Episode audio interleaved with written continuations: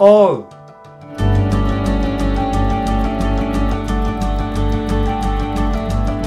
こんにちは誠です。Ready for Easter 今日は詩篇の2編からです。この詩篇の2編はですね王の歌とも言われているところでこの世の権威ある王たちが主なる神に向かって挑むその姿が描かれていると言っていい歌なんですけれどもでもですね今回この場所で特に語られているのはその全ての王に勝って主は王の中の王主権あるお方なんだと。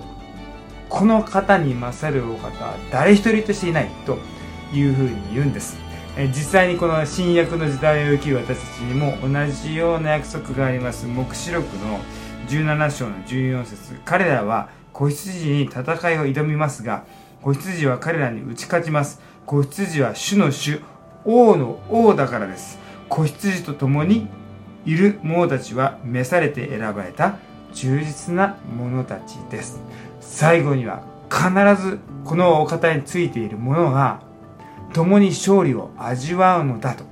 ぜひ私たちはこの王様に王の王であるイエス様に忠実に歩んでいきましょう。死に対しても力ある。主権者中の主権者。えこの方を私たちは信じてるんだ。このことに平安を覚えるものと同化されますように。祝福がいっぱいありますように。じゃあね。